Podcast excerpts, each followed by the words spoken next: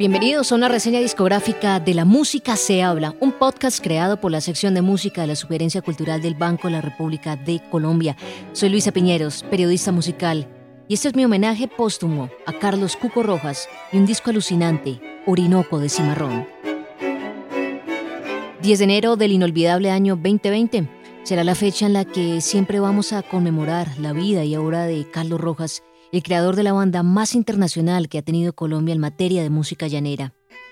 Carlos Rojas Hernández nació en San Martín Meta y por más de cuatro décadas se dedicó a la enseñanza del folclore colombo-llanero y asimismo a la ejecución del arpa, un instrumento con el que le dio la vuelta al mundo al lado de Cimarrón, la agrupación que internacionalizó el joropo y con la que lograron llegar a 38 países de los cinco continentes, retumbando con fuerza el sonido del arpa, las maracas, la bandola, el canto recio y los aires llaneros. Exploremos Orinoco, nuestro disco invitado. El nombre nace del río Orinoco, el gran río padre donde confluyen todas las aguas del llano.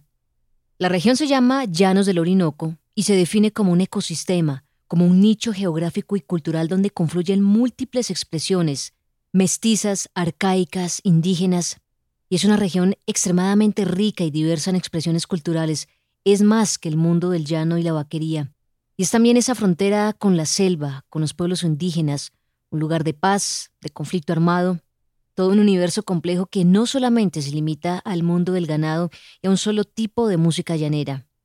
Y a eso le apostó Cimarrón en este disco estrenado en 2019. Aquí está Ana Beidó, la voz principal, y nos cuenta qué representa Orinoco para Cimarrón.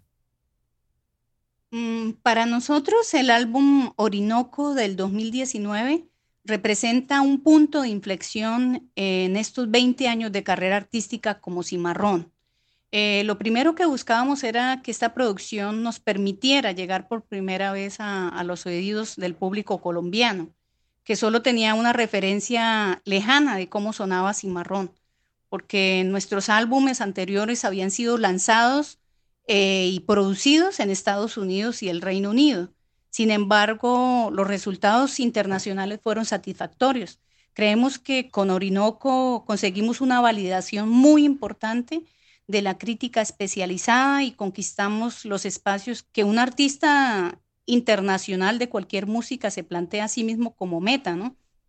Por ejemplo, reconocimientos como en los Online Music Awards de Londres como mejor banda, eh, categoría que por primera vez gana Colombia y que antes estaba prácticamente reservada para músicos africanos con altísima calidad musical. Pero también las nominaciones en los Grammy Latinos, los Independent Music Awards, también fuimos mejor álbum de Sudamérica en la lista de Tras Global World Music Chart. Orinoco fue también un paso más en esta inquietud conceptual que nos ocupaba siempre a Carlos y a mí, que era mm, desde el primer día, pues quisimos o tuvimos claridad sobre el hecho de que queríamos explorar con esta música mucho más allá de lo que se considera llanero. Nosotros queríamos hacer música del Orinoco. ¿Y qué implica mm, ese término música del Orinoco? Pues es un reconocimiento de todas las expresiones, todas las sonoridades, todas las identidades, más allá del llano el río, la selva, la montaña, las etnias que estuvieron, las que están y las que llegaron. Como álbum desarrollaron una visión del Orinoco contemporáneo. Un reflejo de esto es la canción Tonada de la Palomita, cuyo video se grabó en los cerros del Mavecure. Cimarrón rodó junto a un videógrafo francés y fue toda una travesía llegar a los cerros navegar en el río en medio de una tremenda tormenta, subir el cerro como en una caminata de casi dos horas y media, cargando el arpa, los instrumentos, todo el equipo de grabación.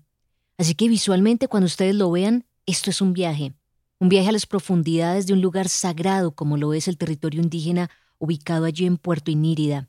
He tenido la fortuna de estar en esos cerros de Mavecure y ha sido una de las experiencias más místicas que he tenido en contacto con la naturaleza. Así que hablar de tonada de la palomita, describirla en sonido, es como hablar de un viaje en down tempo, con unos matices electrónicos, la melancólica voz de Ana Beidó y las pulsaciones pasivas del arpa. Es una canción cíclica, casi como un mantra. Así que Ana, ¿Cómo conectaron ustedes con ese mundo indígena?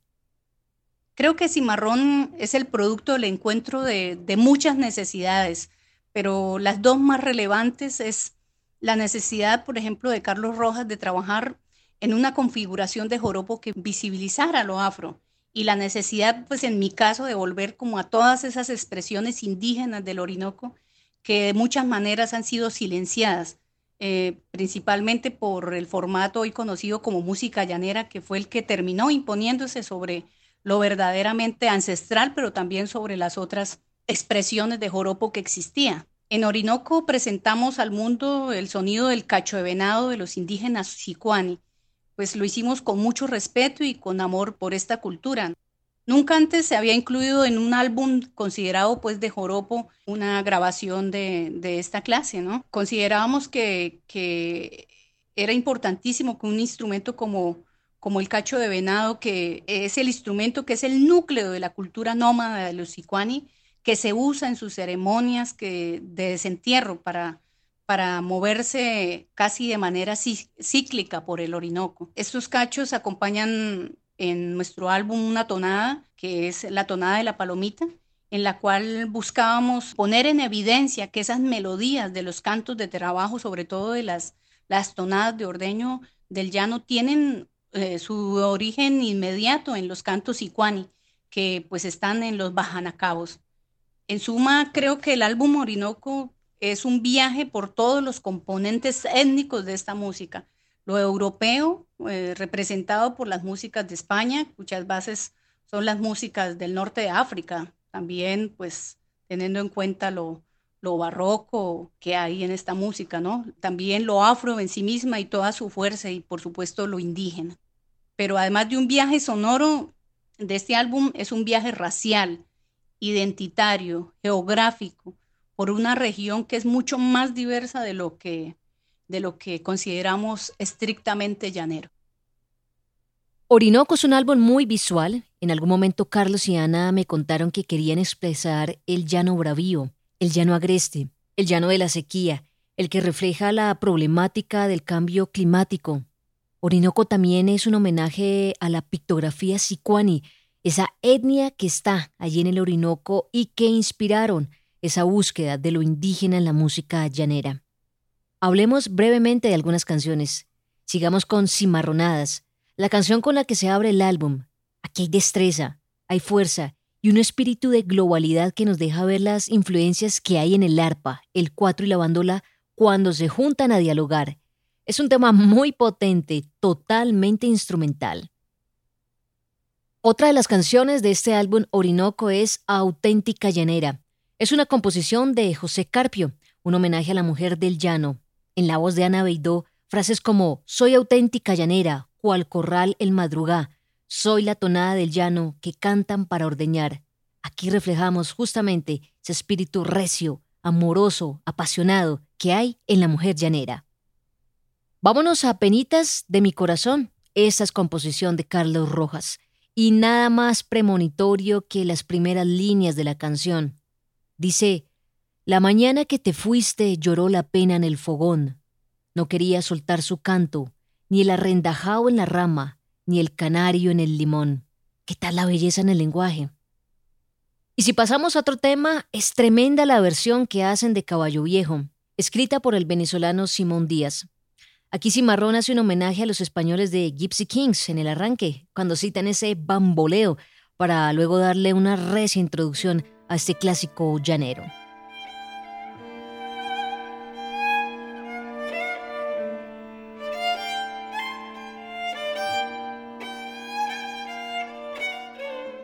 Bueno, y seguro podría quedarme hablando de cada track que compone el álbum.